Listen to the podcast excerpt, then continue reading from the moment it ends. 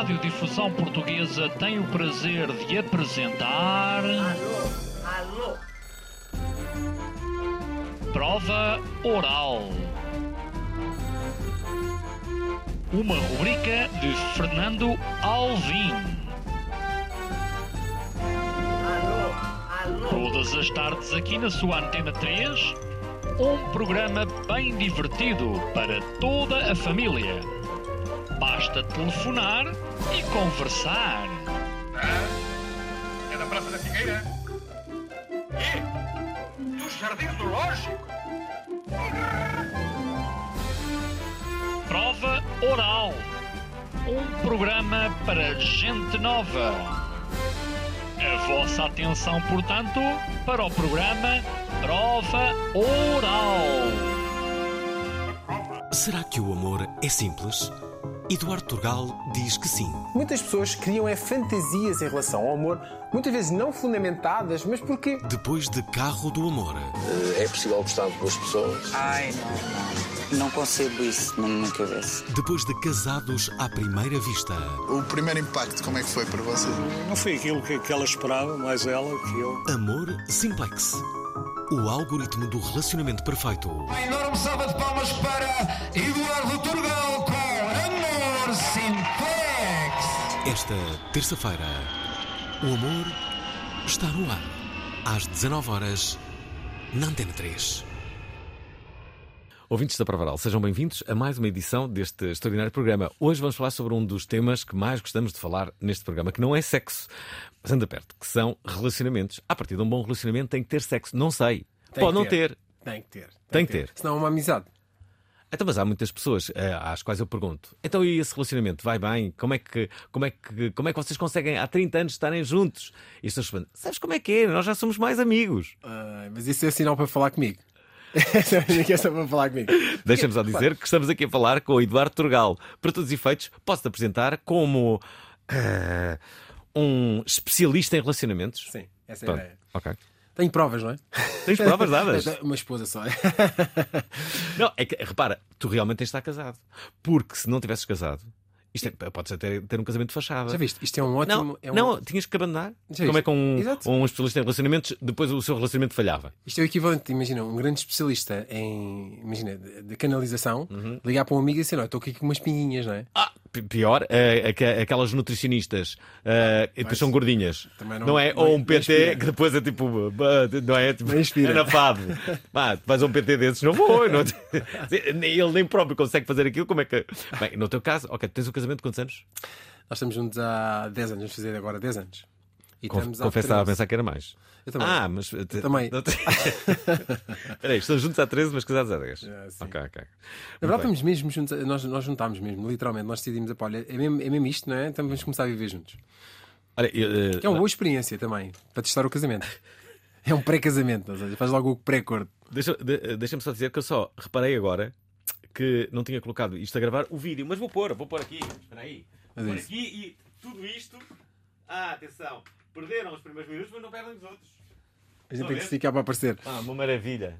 Tá- será que estamos a aparecer? Espera, espera aí. Isto é um novo momento de rádio, mas não faz mal. Não, agora, já- Agora sim, Não, agora já- sim. Rádio ima- sem imagem não é, não é a mesma coisa, não é? Agora já não. Agora já não. não, voltamos. Eh, onde é que eu estava? Ah, exato. Ahm, os relacionamentos. eh, ahm, estão diferentes os relacionamentos agora com as novas eh, tecnologias? Eu acho que sim. Eh, essencialmente, há muita coisa que acontece hoje nas relações que nós no passado não tínhamos as mesmas preocupações. é? Por exemplo, hoje em dia há traições digitais, não é? Não é? Dentro do casamento, lá, às vezes aquelas coisas. Algumas são, são eh, verdadeiramente eh, justificadas, há outras que não, não é? Aquele like naquela colega marota, quer dizer, isso não é uma traição, mas muitas vezes é visto como tal. Like na colega Marota, adoro. Mas eh, eh, espera, eu, eu, eu diria que. Sei lá, 60, não sei se há estatísticas sobre isso, mas 60 a 70% dos relacionamentos acabam porque alguém, alguém viu alguma coisa na tecnologia, não é? Não, sim, Ou no sim. telemóvel, ou no Facebook, ou É no verdade, Instagram. É aí. Hoje em dia, infelizmente, isso é, é é mais um veículo para distração daquilo que é o central da relação, que é a partilha de. Porque repara, também é uma parte de intimidade nas redes sociais e naquilo que é partilhado que a pessoa muitas vezes não tem em casa. Portanto, a questão é: eu comparo a intimidade e a proximidade que nós temos com aquilo que tu estás a trazer para o digital e digo, eu não gosto. E portanto, muitas vezes tem alguma justificação, isto é quase como a separação do mundo entre aquilo que é o mundo real da relação e o mundo, muitas vezes, de ficção, não é? Que as pessoas querem criar aquela ficção da. e portanto, muitas vezes são arrastadas por aí. Sabes que eh, outro dia uma, uma amiga minha estava, estava a dizer-me, uh, uh, através das fotografias que uma figura conhecida publicava nas redes sociais, ela dizia-me: hum, suspeito que esta pessoa se vai separar. E eu, e, e eu dizia assim: mas, mas porquê? Porquê é que tu dizes isso? Tipo, não vês, ela está a dar tudo nas fotos. Isto, isto não é. Uh, ah, está aqui alguma coisa que não está bem. E, e, eu, eu não estava a perceber isso. E depois a verdade é que é que se parou mesmo. Mas sabes uma coisa engraçada, agora, por exemplo, falando em relação a tecnologias e às redes sociais. Hoje em dia, Uh, bem, nós temos da mesma geração, mas, mas, hoje em dia, eu acho que quando alguém se conhece, há, há quase como uma investigação criminal, não é? A pessoa chega tipo, já, o que é que andou o ano passado, com quem é que andou há dois anos, é quase como a pessoa quando vai conversar com outra pensa que já não conversa, que é, já, já, já conhece tudo sobre outra pessoa, não é? já investigou tudo sobre outra pessoa. Portanto, aqui, antigamente havia uma certa magia, que é, mas quem é que será esta pessoa? Não, hoje não há, tipo, a magia é descobrir qual é o perfil, a partir daí acabou a magia, não é? E, e a verdade é que tu chegas a muito mais pessoas agora certo. estando no, no, uh, no digital. Não sei até que ponto é que. Por vezes isso não pode ser uh, embaraçoso e, uh, uh, no fundo, as pessoas acabam por não ter currículo, mas sim cadastros. Não é? Exato, é mais a questão do cadastro. É o, o cadastro que, que, que, as redes sociais. Relacional, um cadastro relacional. Cadastro, cadastro relacional. Mas, um, por vezes, olha, em programas como um, Os Casados à Primeira Vista, onde tu participaste, O Carro do, do, do, do Amor, às vezes eu questiono-me e digo assim: mas espera lá, com tantas redes sociais que existem, com os Tinders, com os Bumbles, como é que ainda há pessoas que querem ir para a televisão encontrar alguém para a televisão, mas como? Exposto daquela maneira. Mas repara, também, claro, a questão da televisão também é atrativa. Vamos lá. Uh, e para além disso, há uma questão que é, as pessoas têm a tendência de pensar que ali vai acontecer magia, porque nós estamos habituados a olhar para um ecrã e aparecer magia, não é? Hum. E, que é o mau pressuposto dentro das relações, que é procurar magia. Né? Porque a relação é uma coisa que dá imenso trabalho. Não, não há nada de mágico na relação, exceto trabalho. E portanto, a partir daí, a questão passa muito por nós temos a noção que vamos para ali e vai acontecer coisas mágicas. A caixa é mágica, portanto deve gerar coisas mágicas. Aí há um pressuposto mal entendido. Agora, a verdade é que as pessoas, quando participam nesses programas, têm um, um certo apoio também, não é?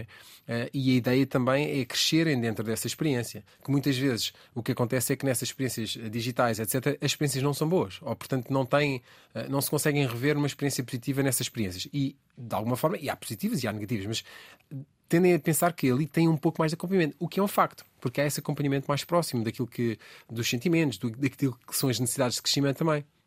E não achas uh, também que as redes sociais, no fundo, também promovem sempre uh, uma, uma ideia muito uh, exagerada de uma perfeição mesmo a este nível nos relacionamentos? Parece que para os outros casais, não é? Vêm os outros e devem dizer: é pá, aqueles é que se vê que estão ali, olha a felicidade e repara o luxo que tem. Deve ser uma pressão, mas aquilo na verdade depois vai. Aquilo é um momento, não é? Porque aquilo não é, não é sempre assim. Mas repara, nós, onde é que nós aprendemos relacionamentos? Hollywood e uh, na Disney. Portanto, aquilo que nós, isto é uma extensão daquilo que nós acreditamos que desejávamos que fosse, não é? Que a ideia é eu vou às redes sociais e vejo uma relação perfeita. Mas uh, o ponto que estás a colocar é extremamente importante, que é, a maior parte das pessoas hoje vai às redes sociais e compara com aquilo que tem na realidade. Claro. E a questão é, como é sempre Disney, pior, não é? A Disney e, e Hollywood têm o mesmo que as redes sociais, que é o DN, não é? Tirou a fotografia, postou, já está. Agora, o que é que acontece a seguir, não é? É, eu, eu, eu, ainda me lembro, Eduardo, repara, antes mesmo das redes sociais e das influências, que agora se fala muito, não é? Olha, não, ninguém, ninguém pode ter aquele corpo, aqueles são muitos, uh, muitos, uh, muitos filtros. Uh, não quer dizer que as pessoas não tenham um, um, um bom corpo, mas, mas depois há ali muito claro, tratamento de imagem, trabalho. É? Mas eu lembro quando, quando se discutia exatamente isto na publicidade. Certo. Até que ponto é que a publicidade falseava a realidade? Moda, e, as, e as modelos que apareciam nos Exato. anúncios que eram irreais, que, que, que, é aquilo basicamente era, um, era, um, era uma exceção que não, não, não era demonstrativa da, da, da, da realidade, da, não é? realidade, não é? E no fundo continuamos nisto. Exato. Porque nós temos esse, esse desejo, não é? Nós temos um, bocado essa questão de ter modelos. A questão é, é, que tu colocas e é super pertinente é o, o risco que é essa comparação. Porque a questão de eu devia comparar a minha relação com a minha relação e não devia comparar a minha relação com outras relações, seja no dia a dia, seja com o vizinho que vai lá jantar a casa, seja com a pessoa que eu estou a ver numa rede social, que ainda é mais distante e é mais irrealista, não é? Porque na verdade nós não sabemos qual é a realidade, o resto da realidade daquela pessoa. Mas nós, nós tendemos a procurar esse ideal, não é? Essa, essa procura de ideal é que eu acho que nos, nos uh, martiriza. Como é, que, como é que se percebe que uma relação está boa ou má? Eu acho que assim, há, há, dois ou três pilares que têm a ver com a verdade, a comunicação, a, a, a, entrega dentro da relação. Porque a relação dá imenso trabalho. Repara, isto é a mesma coisa que dizer assim, pá, eu fui ao ginásio dois ou três dias e digo assim, mas por que é que eu não tenho um corpo perfeito durante 10 anos? Não é? E é isso que as pessoas muitas vezes entram na relação, que é, pá, eu investi na minha relação durante um momento onde ela cresceu e se desenvolveu, e o que aconteceu a partir de agora? Já está. E não há patamares na relação, ou seja, a relação não tem platôs. A relação tem sempre uma, uma- E nós não queremos acreditar nisso. Porquê? Porque fomos extremamente deformados no, no conceito contrário, que é, não, a gente olha para a televisão e diz assim, é isto, acabou, está tudo feliz. E viveram felizes para sempre. Não há isso, ok? É, e trabalhamos para sempre. Porque a relação dá imenso trabalho, não é? E trabalhamos felizes para sempre. E trabalhamos felizes para sempre. Sim, um bom slogan para a televisão. Espera, eh, é um bom slogan para eventualmente um, um programa, mas a verdade é que tu vais ter um espetáculo de stand-up. É, isso. verdade, é verdade. Tu vais fazer stand-up. Acreditas? Então, o que acontece? olha, hum, mas olha, mas nós fizemos uma pré-estreia e foi um sucesso, ok? Vocês riram-se? É pá, eu diverti-me imenso e o público divertiu-se ainda mais. O que eu estranhei imenso, não é? Porque Não estavas habituado. não estava habituado a que as pessoas se rissem. Normalmente estou habituado a que as pessoas chorem do trabalho que fazem. Não, mas olha, tem sido uma experiência espetacular. Basicamente, o que é que é? É um novo veículo. Porque a verdade é que não é um stand-up só para fazer rir, é um stand-up para fazer rir e pensar. Ok? Porque eh, a ideia é, nós falamos sobre muitas vezes eh, o amor e, e- e claro que inevitavelmente falamos sobre temas que são sensíveis, mas a aprendizagem, e, e repara, eh, o humor traz emoção. E nós aprendemos muito mais facilmente através da emoção. E portanto a ideia foi trazer a emoção para dentro daquilo que é um tema, que é sensível, que é sério, mas de uma forma leve e descontraída, mas ao mesmo tempo deixando mensagens muito sérias. Chama-se Amor Simplex. É uma homenagem ao antigo primeiro-ministro José Sócrates, ele que foi o criador do Simplex. E, e, olha, e também um bom criador de histórias de amor. É verdade, e que lhe gostaram também muito. Muito, eh, muito, muito, gostou muito, muito também. Não, não foi por aí. Foi, de facto, nós queremos criar ali um algoritmo perfeito das relações. E basicamente é, é muito sobre isto: é assim, simplificar o amor. E simplificar o amor também muitas vezes é. eh, colocar claro, colocar explícito coisas que nós não, se- não sentimos e não entendemos no dia a dia. É quase como descodificar as coisas que, se calhar, ao longo dos últimos 10 anos tenho escutado em, em sessões individuais e coisas que as pessoas partilham, essas procuras, às vezes, de, de uma solução, mas que às vezes a solução é simples e transmitida com amor torna eh, a, a- a aprendizagem muito interessante. Só para teres uma ideia, nós fizemos essa pré-estreia de, de ensaio gravado e tivemos uma hora e meia as pessoas literalmente divertidas e muito tempo a rir, e no final aquele comentário que eu acho que já valeu, que é aquela pessoa que fala, pá, eu ri-me imenso, mas levo aqui coisas para pensar. Isto é, uma peça eh, onde as pessoas se, se- se vão rir, é seguro, Seguro. Mas, mas que no final vão ficar a pensar. Eu estou muito curioso com este Amor Simplex, que vai estar eh, muito em breve no Porto, também no Funchal E depois em Lisboa. e depois em Lisboa. Eh, mas antes de continuarmos esta conversa, reparem quem é o nosso convidado, na verdade, convidada, amanhã. É a mais internacional das artistas plásticas portuguesas. Portugalidade é aquilo que me rodeia, é aquilo que eu sou. Foi a primeira mulher a expor em Versalhes. Fui a primeira e a única, nunca mais ninguém lá, lá expôs. A sua nova exposição chama-se Árvore da Vida. É uma árvore feita de 110 mil folhas bordadas à mão, um tronco todo, todo trabalhado com crochê, com tricô, com várias técnicas têxteis. Esta quarta-feira, Joana Vasconcelos. Às 19 horas na Antena 3. É verdade, Joana Vasconcelos é a nossa convidada de amanhã. Para já temos Eduardo eh, Turgal, ele é especialista em relacionamentos. Um, ia no elevador com um amigo que está, está presente neste programa, ainda não falou, mas ele, ele pode falar a qualquer momento. E ele, da altura, dava um exemplo de uma, de uma amiga. Eh, vou inventar o nome, que era tipo Laurinda, e alguém dizia: Olha, a Laurinda vai casar. E ele dizia assim: Vai casar? Então, mas eles davam-se tão bem. Eh, e- eu adorei esta parte. Eh, co- co- hum, de facto, achas, que- achas que há uma. hum, eu não sei como, como- como é que tu podes eh, explicar isso. Há, há uma certa pressão, muitas vezes, para, para, para o casamento. Eu posso. Sim. eh, Ah, agora já queres falar. É José Couto Não, é- provedor da prova oral que está cá. Há uma coisa ah, que, que eu queria a tua opinião. Eu acho que o, que, o pior ah, do- numa relação amorosa é as expectativas que se criam em relação a outra pessoa. Quando nós nos apaixonamos por uma pessoa, nós tem- criamos expectativas, não só pela maneira como a pessoa é, como aquilo que nós esperamos da pessoa. Idealizamos, não é? Idealizamos, exatamente. E expectativas é sinal de desilusões. É, é- é sobre isso que. Como é Sim. que se resolve isso? Na verdade é assim, hum, é- é um ponto interessante a questão da expectativa, porque muitas vezes nós pensamos a, a paixão é uma coisa fantástica e há pessoas que são inclusive viciadas na paixão. Agora a questão é, a paixão é um grande inimigo de- do amor. É um inimigo. É um Pensei- inimigo. pe- Pensei que podia ser complementar. Então, mas olha só, o que, o que acontece? Seria complementar se nós, tivemos, se nós tivéssemos a capacidade de olhar com um olhar sereno para ela. O que acontece? A paixão, nós não sentimos esforço absolutamente nenhum para nos relacionarmos amorosamente com outra pessoa. Ou seja, a ideia é, eu não te vejo, mas tu moves-me. Não é? Eu não te vejo porquê? Exatamente aquilo que falava, que é, eu tenho uma expectativa que aquela pessoa é de tal forma que eu, de alguma forma, o que faço é, olha, vou. E, portanto, tu moves-me, portanto, eu vou ter contigo, eu estou o tempo todo, eu- eh, há conversa, há diálogo, tudo isso acontece. O que acontece? Quando entramos numa fase de maturidade da relação, vive o amor. E o amor dá imenso trabalho, é aquilo que falávamos inicialmente. Ou seja, uma coisa que aparentemente no início da, da paixão não dá trabalho nenhum, que é só eu sinto pura e simplesmente o impulso de ir ter contigo sempre, e de repente eu já tenho que ter um trabalho para. Como é que eu gero esta relação para gerar este impulso para ir ter contigo? Então, na segunda fase é: eh, tu já não me moves tanto, mas eu agora vejo-te. E o ver é. Vejo-te com os teus defeitos, com aquilo que tu és, com as tuas expectativas, com os teus, ah, com os teus anseios, com as tuas. Entendes? Então, estamos numa realidade que nós não gostamos. Nós gostamos é daquela parte fantasiosa da Disney, do Hollywood que falávamos há pouco. E portanto, isto que nos traz é o amor é um trabalho permanente. No entanto, o que acontece? Quando nós estamos com o amor estabilizado e a fu- funcionar de uma forma regular, bem, a trabalhar para a relação, picos de paixão aparecem. E que aí é que tu achas que aí são complementares. Mas numa fase inicial são grandes, eh, grandes inimigos, porque trocam-te as voltas. Quer dizer, mas eu, eu há dois meses estava loucamente apaixonado e ter contigo até às duas da manhã. E agora às onze da noite também me é sono. Há uma expressão péssima que há muitas pessoas que, que, que usam, eh, e que de certeza que tu já ouviste, que é eh, a pessoa que, que quer dizer que ama muito a Uhum. alguém e diz: Repara, eu amo de paixão, percebes? eu amo de paixão. paixão. Não é? É assim uma coisa que fica assim. É a, a- a- a ideia é que a paixão é cega. Ou seja, quando uma pessoa está apaixonada, não vê nada. Até o amor não é? Não, mas é que o- isto são sentimentos próprios, não são sentimentos em relação. A, A paixão é mais cega que o amor. É mais cega, a claro. paixão é completamente cega, mas às vezes uma pessoa apaixona-se E não vê outra. não vê a Só outra. vê um ideal que é, Exatamente. dela, é? Vê um ideal. Tipo, eu idealizei esta pessoa como uma pessoa que eu acho que é a pessoa perfeita para mim. E de repente o que é que acontece? Na realidade, no amor, ela não é assim. Ela é a pessoa que é. E a questão do amor tem, muita tem, tem muito a ver com aceitação. Que é, o quanto é que eu aceito essa pessoa tal e qual como ela é? Ou no momento em que eu quero transformar para ela voltar a ser a pessoa que eu, que eu era na paixão, mas aí já não estou a ser- deixar com, com que a pessoa seja ela mesma.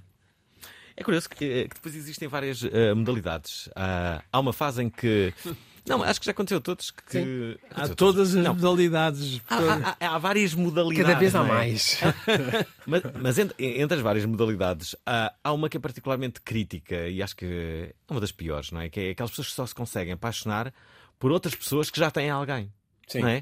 Sim. Ou que já têm namorado, ou que são casadas, não é? Há uma justificação psicológica para isso. Eu sempre ouvi dizer é que a que, pessoa que- não se quer envolver. To- todas as pessoas me disseram isso, escolhe. não é? Eu tinha um amigo que só se apaixonava por mulheres casadas. Eu, quer dizer, isto é um caso muito defesa, é? específico, mas é um bom exemplo. Ele só se apaixonava e tinha casos com mulheres casadas porque, na verdade, ele era gay Uhum. e não queria assumir isso. Ok. E escolhia mulheres casadas porque sabia que elas, de alguma maneira, eram inacessíveis. Certo. Ou seja, só as tinha esporadicamente. Sim. Há muitas pessoas Há sentido nisto. Eh, há justificação. Sentido? Não, Qual, justificação. qual é, qual é a justificação? Porque é uma. Esta, é uma justificação. Ou seja, a pessoa não se quer verdadeiramente envolver e o que procura é uma relação que sabe à partida que não tem futuro. Ok? Essa é uma perspectiva. Há outra perspectiva um pouco mais subtil que é uma certa lealdade eh, familiar. Ou seja, nós não chegamos aqui do nada. Nós, nós vimos de uma tribo, não é? Os nossos pais, os nossos avós, tudo isso houve, uma, houve histórias. E muitas vezes nós sentimos leal a cumprir esses papéis, ok? E, e- e muitas vezes no, trabalho mais sério e terapêutico o que acontece é que nós percebemos que há pessoas que trazem quase que uma bagagem muito forte de quase que hum, lealdade por não ser leal.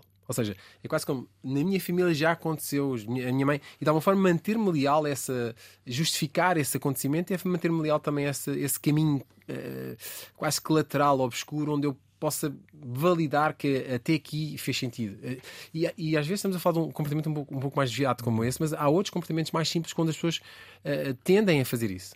E há pouco falava a questão do casamento. E um dos temas do casamento é exatamente isto.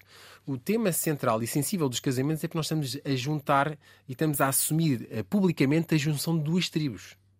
Duas famílias, neste caso. Duas famílias. Mas, mas é tribal, entendes? Ou seja, a, a questão básica de a que horas é que jantamos? Epá, a minha, minha, minha família jantava-se às sete. Epá, não, mas aqui era às nove. E às vezes são temas absurdos de discussão no casal. Grande parte das discussões dos casais vem de temas tribais, familiares. Porque eles não entendem porque é que estão a defender aquela ideia. Mas o que estão a fazer é por lealdade à sua família. O que é que, o que, é que pode acontecer num relacionamento? Uh, entre as várias coisas que já te devem ter passado pela frente. Uh, eu adorava, eu adorava, uh, adorava ser assim terapeuta de casal, adorava. Adorava só para, para, para, ser, para cuscar. E, não, não. Tens isso e pagam. Mas é incrível. Pá, que sorte. Eu trocava, eu trocava a minha vida. Se assim, queres trocar a minha, trocava. Vamos, bora, vamos trocar. Uh, sabes uma coisa engraçada que é quando muitas vezes as pessoas dizem, pá, mas um, ser, como é que é ser especialista de relacionamentos? Eu digo assim, pá, tem vantagens e tem desvantagens. Pá, uma vantagem óbvia é aquela que estavas a colocar, que é eu ouço tão, tão maus relacionamentos quando eu chego a casa e assim, pá, a nossa relação é maravilhosa, né? o contraste é maravilhosa. Mas repara só, depois há outras coisas muito chatas. Imagina, eu sei, por exemplo, na minha relação, como é que eu evito uma, relação, uma discussão. Não é? Imagina, eu chego lá e digo assim, eu sei, como especialista, como é que eu encontro uma solução onde não há discussão. E quando apetece? Quando apetece discutir? Exato, quando, quando me apetece discutir, não é? Tipo, como homem, não é? Tipo, pá, agora apetece-me discutir. Não podes. Quer dizer, é uma perda de direito, já pensaste? Porque tenho que pensar, tipo, então como é que eu coloco a questão? Tipo, às vezes é uma discussão entre o homem e o especialista, né? Tipo, epá, olha, por um lado eu, eu consegui resolver o tema, mas o outro lado o homem disse assim, não, pá, mas estamos. Então, mas cara agora também, também íamos, não é? Portanto, há esse, esse jogo psicológico. É, é, achas que. É, é uma, é uma pergunta que eu às vezes me faço entre os gays também existe o mesmo tipo de dinâmica que existe entre os sim, X? Sim, sim. Eu trabalho com, com um diferente tipo de, de orientações uh, sexuais. Uh, sim, sim é, existe, é igual, é igual, é igual, claramente. É porque claramente. nós falamos muito vezes mulheres isto, as mulheres aquilo. Porque nós. nós Mas é um papel mais masculino, um papel X, mais feminino, não é? Hum. Sim, nós X, portanto, quando falamos de um relacionamento sim. é com uma mulher. Mas os relacionamentos entre homens também são muito complicados. Sim, entre mulheres, ou seja, uh, os relacionamentos são complicados. Ponto. Ponto, exato. não é? Sim. E, e, tem a ver o quê? Repara, porque é que é igual? Estava a dizer, porque as feridas emocionais são iguais. Agora, a forma como eu lido com essas feridas, por ter uma orientação uh, uh, mais convencional ou menos convencional, epá, não muda, não é? Portanto, pois, eu, tam eu, também acho isso, mas muda, eu queria saber a tua opinião. Mas olha, uma, uma coisa curiosa, é, é, como especialista, é? eu tenho que estar sempre a aprender. Porque hoje em dia, isto em função daquilo que é as relações, muda uma velocidade incrível, não é? Eu lembro a primeira vez que estava numa sessão com uma, com uma cliente e ela diz: Eu sou unicórnio. Epá, unicórnio? E eu disse que é assim: Unicórnio. E eu pensei: a primeira coisa que eu pensei foi: Pai, My Little Ponies, não é? que eu tinha a minha filha, portanto, vi na televisão. Não, unicórnio é uma relação onde uma mulher, por exemplo, ela era um unicórnio, dizer, eu estou numa relação com mais um casal, mas onde eu, não, eu tenho relações uh, sexuais com esse casal, mas eu não me envolvo sexo, emocionalmente com eles. E disse, Hum. grande não. Ou seja, e para mim isso é uma necessidade de perceber. Ou seja, claro que a próxima pessoa que me disser, olha, sou unicórnio, já percebo. Eu não comecei a pensar, eu comecei a imaginar. Porque unicórnio, a primeira coisa que me pensou foi: o My Little Pony era umas miúdas que se transformavam em póneis para, salvar, para lutar contra o mal. E eu pensei, esta cliente é bizarra, não é? Tipo, a minha ignorância foi: o que, que, que, é que está a passar aqui, não é? Tipo, no meio de uma ação de relacionamento, eu sou unicórnio, eu fiquei tipo: peraí, mas eu não tenho uma nova realidade. Uh, mas isto é uma necessidade, ou seja, nós temos muito. E hoje em dia. Uh, uh, a forma como. E há cada vez mais pessoas nessa situação. Cada vez mais. Eu pelo menos conheço duas. Sim, é, é, e a verdade é que não, existe. E, e a, a, complexidade das relações hoje em dia é muito maior. E isto para voltar ao tema, mas a questão central, as feridas emocionais, são iguais. Okay? A forma como abordas é diferente. A forma como... Agora, o que está por trás de toda esta necessidade, esta, esta ânsia, muitas vezes, de uh, tu tens que completar uma parte que eu não tenho. Erro, não é? A pessoa não vai completar nada, não é? A pessoa no limite vai acrescentar alguma coisa que nós também a acrescentar na relação. Mas, mas há muitas pessoas que entram na relação numa, numa necessidade de hipercompensação, que é eu tenho que compensar algo que eu não tenho. E muitas vezes o que é que é? Amor próprio. Mas é impossível alguém dar-te amor próprio, não é? E esse é um dos grandes pilares que falham nas relações, que as pessoas tratam-se mal. Se as pessoas estivessem, tipo, um dia a escutar, imagina, a tua linguagem interna, a forma como a pessoa fala com ela mesma, como se critica, como se autorrebaixa. No dia a seguir ouviu uma cassete ou um, assim, um áudio com aquilo que foi o que a pessoa disse, ela ficava louca, tipo, pá, isto não é normal. Ou imagine que essa pessoa começa a comunicar com as amigas próximas, mas igual forma como comunica com ela mesma. Destrói as, as amizades todas. Olha lá, estou- agora a ter uma ideia. Tu devias ter. eh, Sabes aquelas cenas que às vezes nos obrigam a ter quando tens hum, problemas eh, respiratórios, sabes? Eh, andas com. Como é que se chama aquela coisinha? Andas com uma coisa que eles, eles veem depois como, como é que é a tua respiração durante Sim, com, com, a- com o medidor de. Sabe, imagina que tu tinhas, tinhas lá um casal, assim: olha, eh, eu gostava que vocês tivessem um gravador durante 24 horas. não, era, não era genial. Pá, e tu ficavas eh, com acesso àquilo às 24 horas e depois confrontavas eh, pá, as respirações. Olha, olha, olha aqui a, O pico de- a- o pico de- olha a falta de paciência que já têm um com o outro. Porque, por- porque Sim, a da sim, altura, sim. num relacionamento, isso pode acontecer, não é? Não, acontece. Acontece. Acontece muito. Acontece muito, porque assim, eh, o nosso físico e o nosso emocional está ligado. Portanto, na forma como eu me sinto emocionalmente, se eu me sinto rebaixado, se eu me sinto incompreendido, se eu me sinto. eh, se eu sinto ciúmes, se eu sinto raiva da relação, portanto, tudo isso gera emoções e, portanto, gera- as emoções manifestam-se no corpo, não é? Nós não, não temos outra forma, eh, outro veículo que não seja o corpo para mostrar, olha, é isto que eu estou a sentir, não é? E muitas vezes, no próprio não verbal da pessoa, tu estás a perceber que há ali uma tensão natural, não é? Hoje és tu. Tu disseste uma coisa que é que é, os sentimentos são sempre os mesmos. E isso fez-me lembrar, a questão que existe hoje em dia é, na geração dos nossos pais, digamos, na geração anterior, os relacionamentos estavam completamente codificados. Certo. E eh, não era possível sair deles. Ou seja, uma pessoa namorava e casava Sim. e basicamente tinha que ficar casado com aquela o resto da vida. Portanto, o, o que ela tinha que fazer era adaptar-se àquela Sim. situação. Isso acabou e hoje em dia é tudo possível, mas os sentimentos continuam a ser os mesmos. É, E, e há um, é, um paradoxo, é um paradoxo interessante naquilo que, que diz, que é o seguinte: que é, as relações no passado eram relações de dependência. Sim. Ou seja, a, a mulher dependia, por exemplo, financeiramente do homem e o homem dependia do ponto de vista emocional, porque ele não conseguia, por exemplo, viver com o filho, ou, ou cozinhar, ou fazer coisas básicas do dia a dia, não é? Portanto, dependia, era uma, é uma dependência de parte a parte. Qual é o problema? E isso repete-se em várias coisas na história. O- nós tendemos a fazer o contrário como compensação. Então agora o que é que as pessoas são? São independentes. E o que é que acontece quando tens duas pessoas independentes? Não têm relação. A relação é um, é, é um, é um processo de interdependência. Ou então, espera lá, mas. Ok, tens duas pessoas independentes, mas essa independência até pode, pode dar origem a uma melhor relação, a uma relação mais descomprometida. Descomprometida no sentido. Esse é o risco, está a ver? Esse é o risco. Porque a questão é, calhar não- no o relacionamento, Não foi o mais adequado. Não era bem este que eu o queria. relacionamento que nós, nós devemos eh, proporcionar é um relacionamento de interdependência. O que é que isto significa? Imagina, nós estamos aqui a trabalhar hoje, não é? Imagina, eh, amanhã tenho que ir para Madrid, ok? E eu, se for uma relação de independência, eu agarro no avião e vou embora, não é? Mas se for uma relação de interdependência, digo assim: olha, amanhã vou para Madrid, para Paris. Epá, olha, isto vai. Ou seja, há este aconchego. Entendes? E isso é interdependência. É dizer assim, eu não estou isolado no processo. Em relação a um amigo meu, eu não tenho que lhe dizer que vou para Paris ou para Madrid. Mas em relação a uma relação, talvez. Eu não, não tenho que pedir permissão, que seria eh, voltarmos à dependência, mas tenho que, de alguma forma, acautelar isso na relação. Isso é trabalho. Que é, muitas vezes as pessoas dizem, epá, mas eu quero ir para onde me apetecer. Está bem, então, mas aí tens um, um problema, que é não tens relação. Não é? É um preço, não é? Eh, e há pessoas que têm essa opção e estão bem com elas mesmas, nada de errado. Agora, quando a questão é, mas eu quero uma relação, então a questão é, o compromisso é de interdependência, cuidado. Vê se é esse contrato que queres.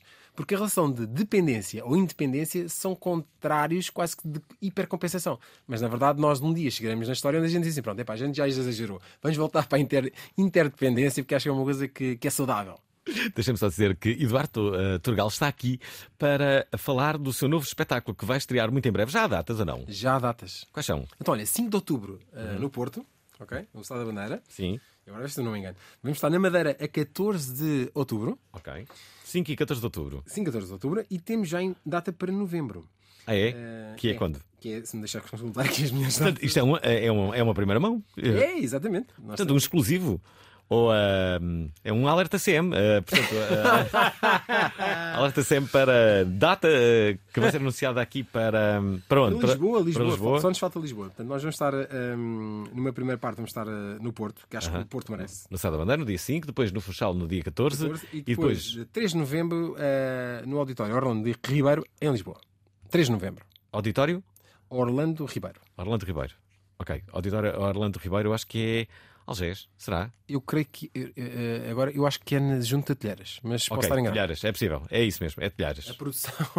Auditório Orlando Ribeiro, ahm, Em Lisboa. no dia 3 de, de, de novembro. novembro. Já agora, deixem-me eh, dizer-vos quem é o convidado desta quinta-feira. Hoje eh, temos eh, eh, aqui o Eduardo Turgal, especialista em relacionamentos e o especialista em quase tudo. É o nosso convidado de quinta-feira. Nuno Rogério escreveu A Verdadeira Guerra. Uma visão panorâmica sobre a invasão da Ucrânia e uma reflexão sobre as consequências na defesa nacional portuguesa.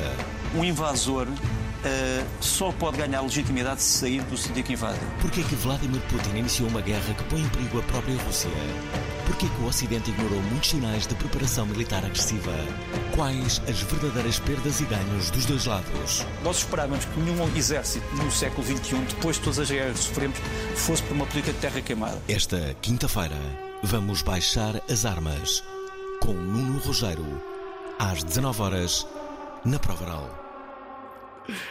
Aí está, Nuno Rogério é o convidado da prova oral. Uh, uh, Nuno Rogério pode muito bem falar também sobre relacionamentos. Eu acho que sim. Mas vai estar a falar sobre a guerra na Ucrânia e as várias uh, movimentações. Um, bom, como é que será amor em tempos de, de guerra? Ele, não é? pode falar sobre relacionamentos entre países. Ah, pois exemplo, pode, então não exemplo, pode. por exemplo. Então não Também pode. é uma coisa.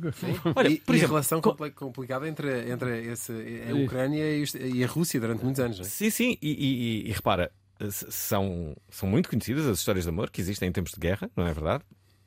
Mas também são muitas conhecidas, também são conhecidos os problemas que uma guerra destas deve desencadear no relacionamento de- entre, entre duas pessoas, não é? Eu acho que esse, eh, essa consequência nós vamos vivê-la por 100 anos. Aquilo que está a acontecer agora dentro esta violência, esta perda de filhos, esta perda de separação de famílias, tem impactos geracionais em 3, 4 gerações. Pois acredito que seguramente, sim, não é? seguramente. Porque eh, é impossível tu vires este mundo e perguntar: e o avô? O avô morreu na guerra. O avô separou-se porque. ima- Imagina, eh, as histórias que são criadas não é? daqui Uhum. a duas, três gerações são inevitavelmente impactáveis, porque não, são, não é uma história qualquer. não é? Marcou definitivamente a separação de, de famílias, entendes? Eh, ehm, E é interessante que aquela zona, precisamente, sofreu uma guerra horrorosa ah, em 1945. tal e qual. Portanto, na geração dos que pais, não dos avós, Dos avós. desses. Dos avós. Uma guerra horrorosa, quer dizer, de uma violência extrema entre nazis e, e, frente eh, russos. soviéticos, não é? Soviéticos. E que eles estavam no meio e havia ucranianos pró-soviéticos Uhum. e havia ucranianos pró-nazis. Portanto, aquilo deve ter sido um caldo. Que sendo- Repare, eh, eu trabalho muito em Espanha. Em Espanha continua a haver um grande impacto da guerra civil eh, nos dias de hoje nas relações.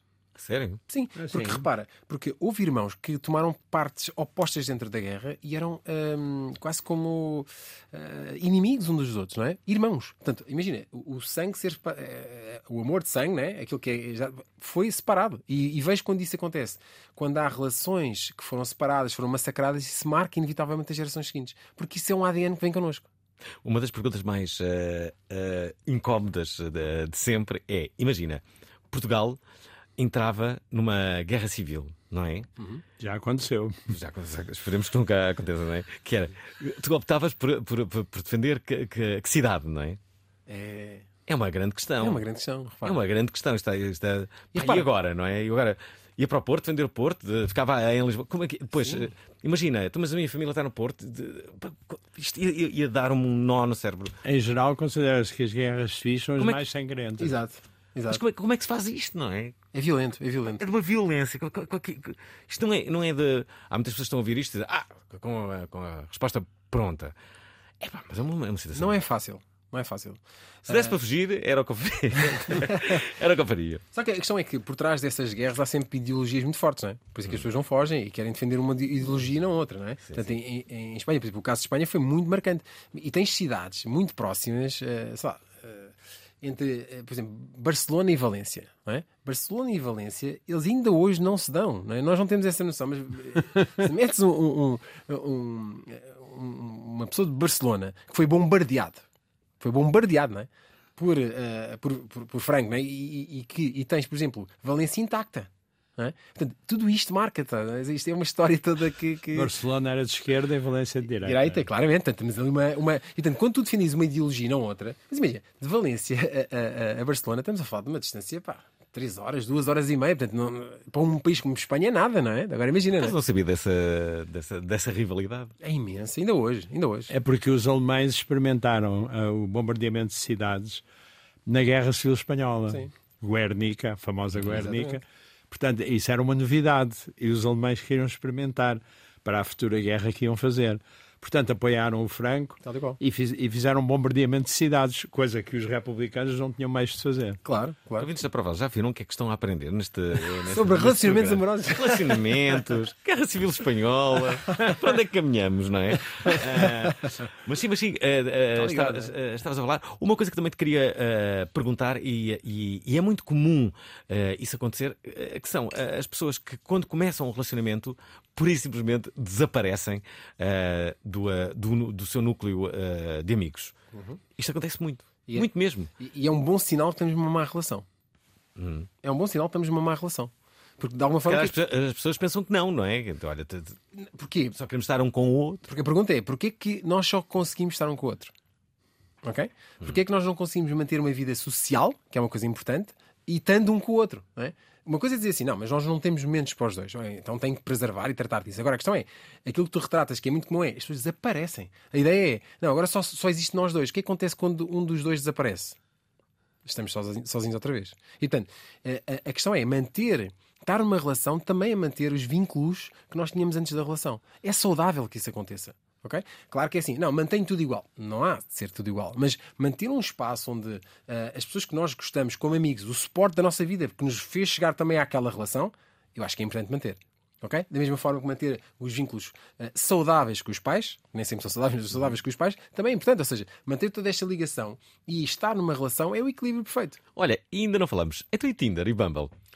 Eh, São, são, neste momento, temos que assumir que são caminhos que as pessoas encontram para se encontrar. Porque, de facto, antigamente o que é que a gente fazia? Agarrava e para, um- para uma dançaria, para uma tata, com as outras gerações, e nós conhecíamos ali, não é? Portanto, hoje em dia as pessoas estão num mundo muito mais virtual, estão muito mais escondidas atrás de si próprios. Portanto, esse é um veículo. Agora, como todos os veículos podem ser bem usados ou mal usados. é? Há pessoas que estão nessas plataformas e usam-nas de uma forma pejorativa, portanto, de uma forma de abusiva, de- até do ponto de vista daquilo que é ah, ah, ah, a disponibilidade emocional do outro, e há pessoas que estão lá numa perspectiva de querer encontrar alguém. Eu acho que aqui o grande trabalho é também as pessoas terem a noção que é como é que eu posso estar lá, com alguma proteção também daquilo que procuro, ser claro em relação àquilo que deseja, aquilo que não deseja, e, e colocar logo essas fronteiras. E daí tem um trabalho fundamental, que é o trabalho sobre si mesmo. Não há nenhuma relação que a gente possa dizer que tem uma base para ser saudável que não seja um trabalho sobre si mesmo. Porque senão o que acontece? Se vem outra pessoa e diz-me quem é que eu sou, se eu não sei quem sou, eu aceito. Agora, se eu souber quem sou, se eu tiver os meus eh, pilares bastante claros daquilo que eu quero, aquilo que eu não quero numa relação, é muito mais fácil. Sabes quem é que sabia quem era? Esta pessoa. Quis saber quem sou, que faço aqui. Sobre, eu concordo com o que dizes, mas não resisto a contar uma história que é verdadeira. Há uma empresa nos Estados Unidos que prepara as pessoas para esses programas Tinder e não sei o quê. Ou seja, Como é que é? Sim. É, prepara a pessoa, ou seja, veste-a, arranja, cria uma espécie de personalidade. Isso é um bom diferente. Negócio. É, um, é uma Cria vigarice do pior. e responsabiliza-se até ao primeiro encontro. Portanto, nas sim, conversas, sim, sim. Eh, escreve pela pessoa, quer dizer. Eu conheço o conceito, quê? Sim, sim, isto é verdade. Mas que empresa é essa? Seja, isto É, bem, não me basicamente lembro é um do negócio, eu também não recordo um negócio, mas estive a analisar há uns tempos atrás. E, e basicamente o que eles fazem é dizer assim: imagina, tu dizes assim, eu não tenho sucesso nenhum na, em encontrar, a arranjar encontros. Então, digo, vamos mudar isso. Ah pá, a gente vai já mudar isso. Ou seja, eu respondo por ti até chegares ao teu primeiro encontro. A partir daí, li- ok? Safas-te. Isso é Eh, genial. é genial. E eu pensei o que seria, que pode acontecer, as duas pessoas contratarem. Opa, que engraçado. Eh, eh, Eu não sabia da existência dessa, dessa empresa, mas até acho que hum, devo ter confidenciado uma vez ou outra aqui neste programa. A minha ideia era, era, era- basicamente muito, muito, muito idêntica a essa. Era, era tipo, eh, ok, haver uma, uma, uma empresa. Eu acho que o grande problema da- da- das pessoas é justamente estabelecer um primeiro contacto. É verdade. Não é? é esse primeiro contacto. Hum, e, e então nós desenvolvemos esse primeiro contacto, mas depois começávamos a falar com a pessoa, ok?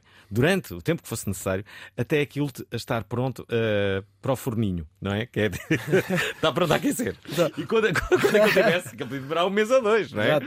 Nós falávamos com a pessoa que nos tinha contratado e dizer assim: atenção, o que nós falamos durante todo este tempo é isto, aqui está. Que é para depois a pessoa chegar lá e não fazer má figura, não é? Mas olha, sabes o que é que mata esse negócio? Qual é? Epá, houve um cliente agora há poucos dias que me confidenciou e assim, pá, boa ideia. Ele usa a inteligência artificial para responder. Ou seja, basicamente assim, pá, olha, ChatGPT, a pessoa respondeu-me isto, o que é que eu faço para a pessoa? E aquilo funciona, é incrível. Espera aí, ele usa o chat GPT para responder às pessoas. Claro, ou seja, ele diz assim, a pessoa respondeu-me isto. Ou seja, a primeira coisa, a primeira coisa é, eh, bem, estamos a influenciar a nossa audiência toda para. Várias pessoas hoje que eu gosto Neste momento, para tudo, para o carro, deixa ver o que é que está a acontecer aqui. Oh, não! Bem, basicamente, imagina, primeiro, como é que eu estabeleço um contacto, por exemplo, com uma pessoa deste sexo, ah, ah, com este perfil? E o chat diz: Olha, é melhor podes enviar esta mensagem. E a segunda questão é: ela respondeu-me isto, ou ele respondeu-me isto, o que é que eu devo responder de volta? E ele responde, é incrível. E ele diz-me: Eu estabeleci um contato. Ele ele- olha, Eduardo, eu era terrível nestes encontros. Eh, o que acontece? Eu descobri eh, sim, uma forma que funciona. Eh, eu até lhe tinha dito: Olha, existe uma empresa norte-americana que faz isso. Não, não. Já está, eu já resolvi. Portanto, eu tenho neste momento uma ferramenta de inteligência artificial que me responde aquilo que eu jamais responderia. E eu perguntaria, mas espera, mas tens que colocar uma questão aqui. É importante que nesse chat tu digas quem tu és verdadeiramente. E aí ele diz, epá, mas mudou as respostas. Porque aí o chat ajuda, claro, porque está a ir de encontro à expectativa de outra pessoa, e, mas também identifica quem é a pessoa. Espera lá, e depois quando ele for ao vivo ter com essa pessoa. Leva o chat no bar, no, assim, na, na mão.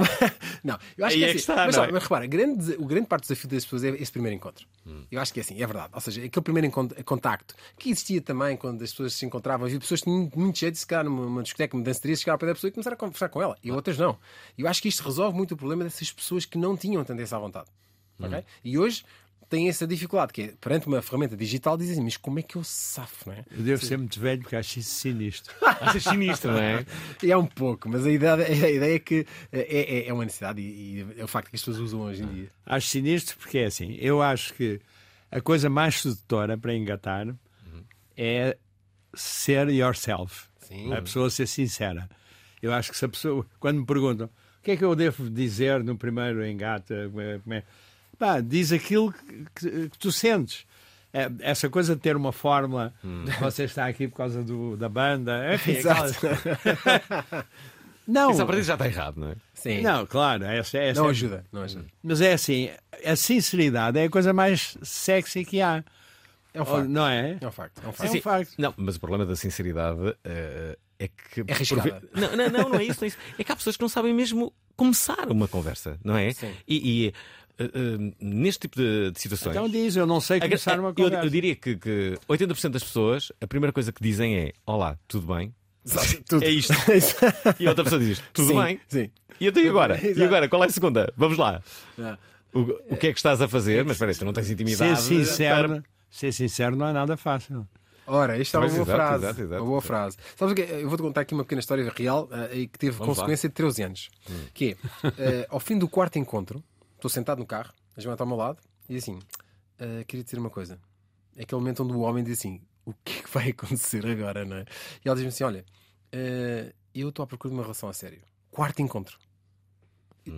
Não estou para dar umas voltinhas. Qual é a tua intenção? Bem, Hã? E assim, sabes o que é que eu pensei? Foge, grande mulher. Ou seja, também podia ter dito assim: epá, vão-me pirar já daqui, não é? É? Aliás, a, a minha escapatória foi mas olha, mas é para casar hoje, é? Qual é que é a pergunta? Ou seja, onde é- o que é que isso se traduz? Assim, não, mas quer casar. Ou seja, isto era o fim de uma relação que eu não. Portanto, imagina, três meses antes, eu dizia assim: ora, muito prazer. Ok? ela correu um risco. Ela com risco, é isso que eu estou. Ou seja, isso na, na- na sequência que dizia que é, não, ser sincero é uma coisa que exige bastante e é arriscado, não é? Porque de facto não é uma coisa fácil. Porque ela também colocou em risco dizer assim, mas este plano agora podemos dizer assim: oh, pá, estamos quarto de encontro, estás a cá, espera lá um bocadinho. Eh, a gente fala no outro dia, não é? E era justo, a questão é que era justo, não é? De parte a parte era justo. Mas tu não disseste isso. Já viste? Consequência de 13 anos.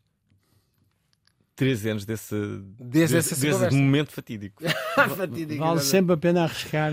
Bem, há- há- nós temos de falar aqui de uma, de uma coisa. Ah, mulheres e homens deste programa saibam que este programa está a ser ah, gravado e digo-vos porquê. Porque a esta hora, esta hora estou a vir dos Açores para, para, para o Porto, curiosamente. Ah, e, e- e é esse facto que me levou a gravar este, este programa sobre relacionamentos com Eduardo Turgal, que, entre outras coisas, participou no Casados à Primeira Vista, no, no Carro do Amor e que agora agora tem um espetáculo, imagine-se, que se chama Amor Simplex. Vai estar em outubro. Uh, primeiro uh, vai estar um, Porto? no Porto, justamente no dia 5 de outubro, depois no dia 18 no 14, Funchal, 14 no Funchal. 14, e no dia 3 de novembro em Lisboa, no Auditório Orlando uh, Ribeiro, em Telheiras. Assim é o, o espetáculo Amor Simplex. Vai falar de muitas coisas. Uma delas que vamos falar já a seguir é sobre. hum, no fundo, as negociações. As negociações que se têm que fazer quando se tem um relacionamento.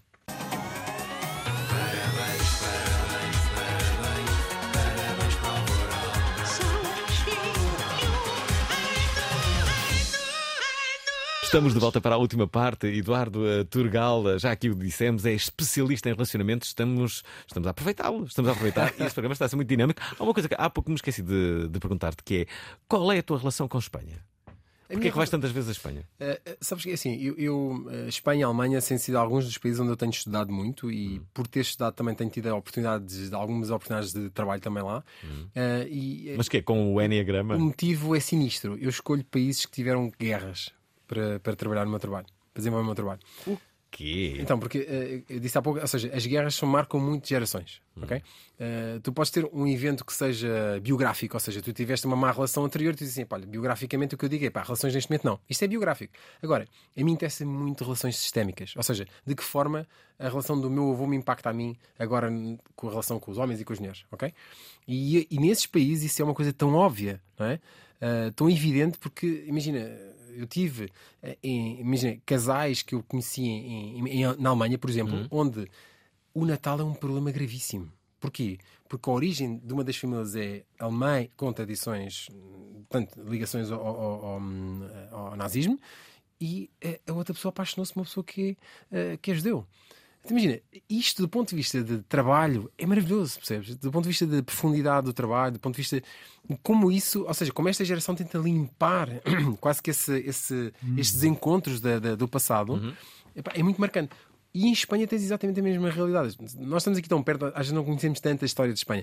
Eu conhecia trabalhar, eu conhecia perceber que as relações que muitas vezes me chegavam à frente eram relações de tensão quase de uma guerra profunda que não conheciam. E quando começámos a explorar coisas que as pessoas não- nem, nem imaginavam, temos, então dão origens. Dizem, "Ah, meu avô, por exemplo, esteve na guerra, ok?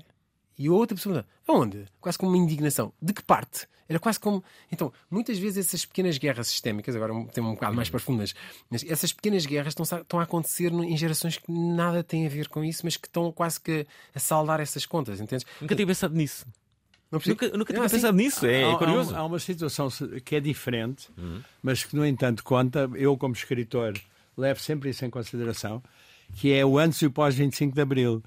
As pessoas educadas antes de 25 de Abril têm uma educação diferente das pessoas do pós 25 de Abril. Portanto, um- uma, uma personagem que eu escreva sobre ela, eu não ponho isso no livro, mas eu, pela idade dela, porque é, é, é, é uma. Um, É um marco, é É um marco. Não houve guerra, Sim. mas há uma diferença enorme. E há, evidentemente, os que foram à guerra, não a tivemos cá, mas há os que foram à guerra antes, Uhum, 25 de Abril, que já não há depois. Então, então, espera, de- de- deixa-me fazer-te uma, uma pergunta, Eduardo. Hum, ah, quase que me apetecia, ah, perguntar-te como é que é o amor em Espanha, ou co- como é que são os relacionamentos em Espanha e como é que são os relacionamentos em Portugal. Consegues, consegues distingui-los? São diferentes? A ideia que nós temos é que as mulheres espanholas ah, têm, têm, têm mais. ah, e os homens também, não é? Mais, mais garra, mais genica, mais personalidade, ah, mais, mais despachadas, não é? Mas isso depois pode ser, pode, pode ser uma mentira, pode ser fachada. É? Na verdade, aquilo que eu tenho assistido em Espanha é, é um pouco distante da imagem que nós criamos. ok? Uhum. E, e em Espanha, claramente, tens uma diferença entre uma, uma mulher que não é casada e uma mulher que é casada. Ok? Ah, é? Há muito o compromisso de. Por exemplo, dar um exemplo que para nós é, é absurdo. Por exemplo, ah, se perguntares a uma mulher, espanha, a uma mulher espanhola, imagina com 10, 15 anos de relacionamento, o- o- de alguma forma tu pensas que o teu homem algum dia foi, ah, por exemplo, às prostitutas? Hum. E ela responde: provável que sim. Com muita naturalidade. Entendes? Tipo, ah, provável que sim. Mas não há envolvimento emocional. Se houver, aí vira a barraca. Mas a questão é: não há essa. Nós, para nós, é impensável. Tipo, ah, não, isso seria. Tipo, imagina, no, no preconceito, vamos lá, daquilo que é a sociedade, é diferente. Agora, o que acontece? Ah, a imagem que. Aquilo que eu trabalho, aquilo que eu vejo é. A, a- a pessoa que chega, por exemplo, um, um processo, é? A mulher que chega, chega com tudo passado 10 minutos percebes que é muito mais frágil do que isso. Ou seja, muito da mulher espanhola, daquela imagem de. Também estás por trás muita sensibilidade, muita fragilidade, muita dificuldade. Os Ok? filmes de Almodóvar mostram também um pouco Mostram, isso. Mostram. bem que são filmes, não é? Sim, mas- mas as mostra- são mas- cheias de personalidade, mas depois, mas depois- ele mostra a, a fragilidade. E uma pergunta que me parece obrigatória no tempo atual. Então, e relações abertas? É assim, olha, relações abertas eu acho que é uma, uma realidade cada vez mais presente e eu faço sempre essa ressalva, ok? Que é assim, nós temos, eh, hoje em dia está muito em moda o poliamor, ok? Ou seja, mas, mas eu faço sempre esta ressalva em consulta, em onde quer que eu esteja, que é assim, poliamor é eu sou poli, tu és poli e vamos ser poli. Poliamor não é dizer, olha, eu temos uma relação normal, vamos ser poli. Porque isso muitas vezes é a subjugação de uma das pessoas à relação. Para continuar com ela, eu aceito uma relação aberta, que normalmente acaba em policonsultas. Porque dá cabo daquilo que é a estrutura eh, emocional da pessoa. Ou seja, eu estou a aceitar rebaixar-me aquilo meu, meu papel e a minha posição na relação porque eu quero estar na relação. Então é muito uma subjugação. É diferente quando alguém diz: Olha, eu abertamente digo assim, a minha relação, eu, eu só quero estar numa relação aberta. E a outra pessoa que entra nessa relação já entra com esse pressuposto. Que não é o que acontece habitualmente, ok? Aquilo, e quando assim é, eu digo assim: Ok, são regras da relação, e pá, são justas, não é? Eh, É tal história da verdade que falávamos aqui há pouco. Agora, a questão que acontece hoje muito é que vulgarizou-se o termo. Então o que acontece? Quando a relação não tem saída e não se sabe desenvolver a relação, muitas vezes a solução aparente é vamos tornar a relação mais picante, mais diversificada, mais, com mais experiência, que acaba mal. E porquê é que eu digo isto? Porque muitas vezes as pessoas chegam ao pé de mim e estão destruídas do ponto de vista emocional. Ou seja, não sabem quem são, que, que, que se têm amor próprio, se não têm, porque estão muito naquele jogo de, eh, eh, de necessidade de atenção. ok? E até digo mais: para haver uma boa relação de poliamor, todas as três pessoas, ou as quatro que forem, têm que estar muito estruturadas. Porque se não acontecer, é um processo de manipulação permanente. E é perigoso. Seja, a pessoa sai de lá pior do que qualquer entrou. Portanto, é, é um desafio. Uhum. E, eh, e swing? Então, é, um- é um pouco o mesmo conceito, percebes? Que é, até que ponto o swing é de facto uma vontade genuína dos dois ou é um processo que nós estamos a colocar na relação para que a relação se mantenha? Porque se é um cheque, eh, é o equivalente a dizer vamos ter um filho para salvar a relação. Não, isso é para destruir a relação. E estamos a arranjar um argumento que é mau para manter uma coisa que é eh, algo que já não está bem. Agora, é a mesma história. Há pessoas muito bem estruturadas que praticam swing, mas já o fazem como ambos querem esse processo. E não na perspectiva de nós vamos aqui os dois criar aqui um jogo, um jogo que, para ser possível, tu tens de jogar desta maneira. Esse é o jogo perigoso. Estamos quase a terminar este programa. Há dois ou três pontos que me parecem essenciais, até porque sei que falas deles no, no, no, no- no espetáculo, que são os, eh, os meninos da mamã e também as meninas do, do papá, não é? Eh, eu ouço mais, mais mulheres a, a- a criticarem os homens por, eh, por, eh, por, por serem meninos da mamã. Sim, há muitos meninos da mamã, mas também há muitas meninas do papá. A questão é que muitas vezes é mais fácil, ou seja, é mais fácil dizer assim: a senhora está em, em sua casa, não é? Com o seu, o seu companheiro e, e chega lá a sogra e diz assim: o, o meu menino gosta da sopa de outra maneira, não é? é mais flagrante, é mais flagrante. Mas eu vou-te dar o oposto, ou seja, quando estamos a falar das meninas do papá, o que acontece muitas vezes é que o homem que está na relação é um desgraçado.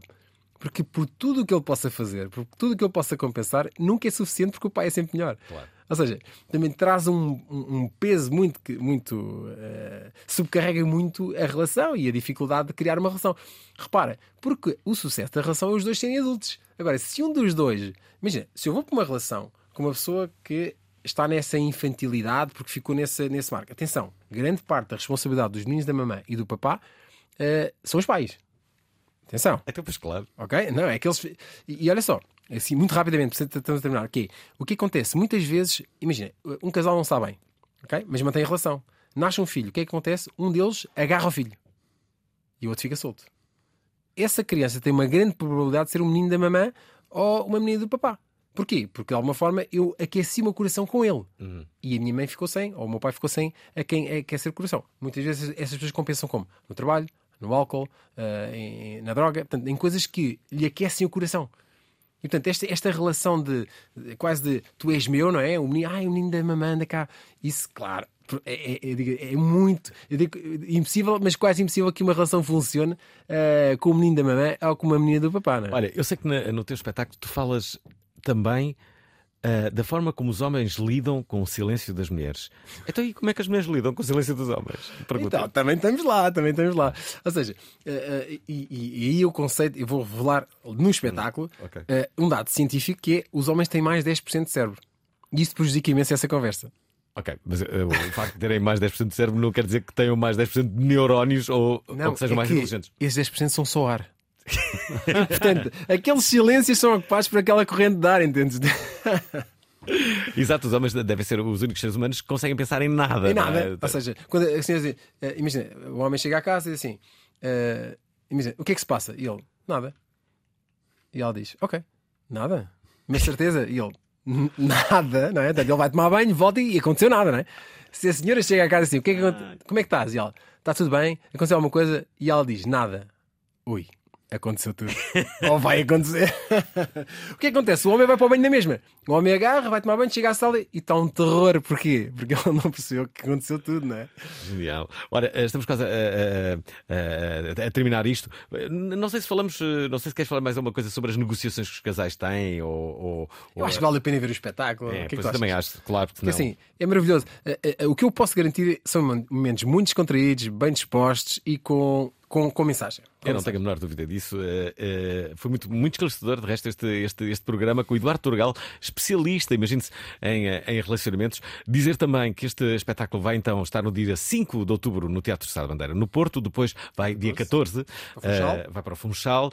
E, ehm, e depois, no dia 3 de novembro, estará na- na- no Auditório Orlando Ribeiro, em Telheiras.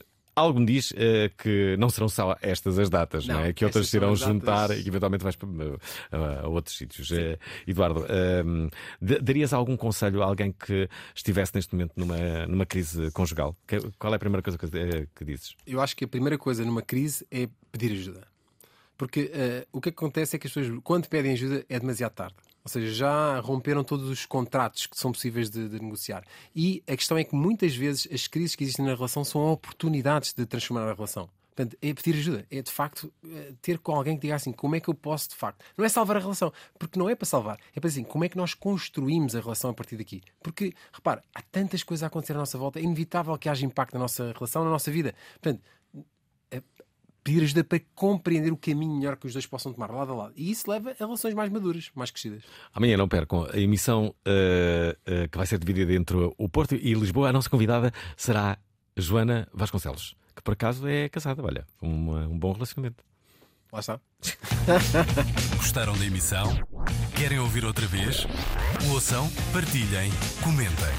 rtp.pt/play o podcast da prova oral.